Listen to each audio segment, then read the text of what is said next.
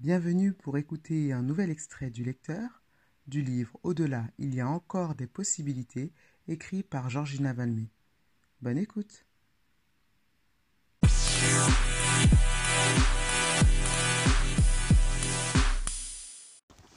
Une fois dans la voiture, mon esprit était focalisé sur l'idée suivante.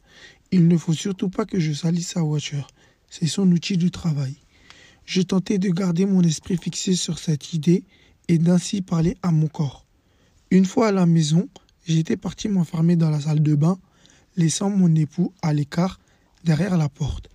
Veux-tu savoir comment je me suis senti?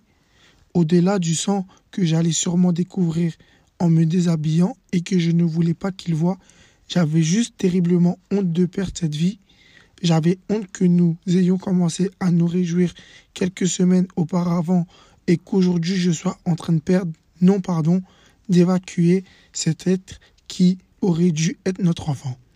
J'avais terriblement peur et besoin de lui, besoin de sentir son réconfort, ses bras autour de moi, mais ma honte était plus grande encore que ma peur.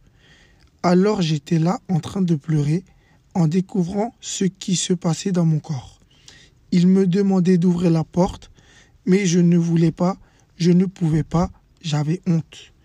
Pourtant rien ne m'aurait fait plus de bien que mettre ma tête dans le creux de son cou et sentir son odeur, sa chaleur, qui m'aurait certainement apaisé.